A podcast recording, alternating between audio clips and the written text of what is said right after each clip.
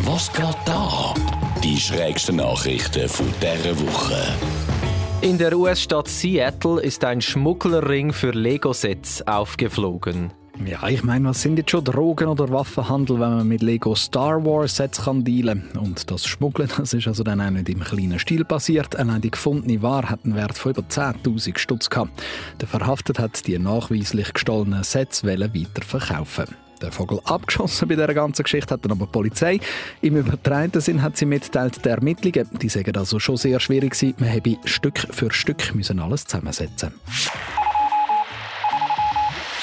im US-Bundesstaat Colorado ist eine Frau wegen Besitzes der Droge Crystal Meth verhaftet worden.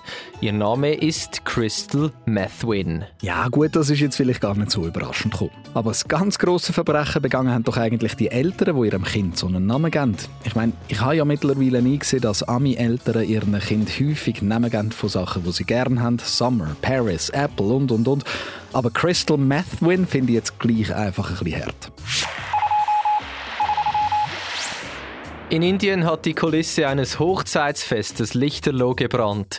Viele der Gäste aßen dennoch einfach weiter. Ja, man muss halt Prioritäten setzen und ganz ehrlich, wenn geht schon mal so viel gutes Essen gratis, da stören dann 10 Meter hohe Feuersbrünste sicher vielleicht ein bisschen beim Ambiente, aber vor allem tun sie einem animieren, um ein bisschen schneller essen. Und auf dem Weg raus über den Fluchtweg kann man ja dann vielleicht noch schnell beim Buffet vorbei und noch ein paar Häppchen Zacko-Taschen reinstopfen. Nett wäre einfach, wenn man dann den Feuerwehrleuten noch ein bisschen vom Hochzeitskuchen würde übrig lassen. Was geht da? Der Radio 24 Redaktor Nico Meier mit den schrägsten News aus aller Welt. Jetzt auch online auf radio24.ch.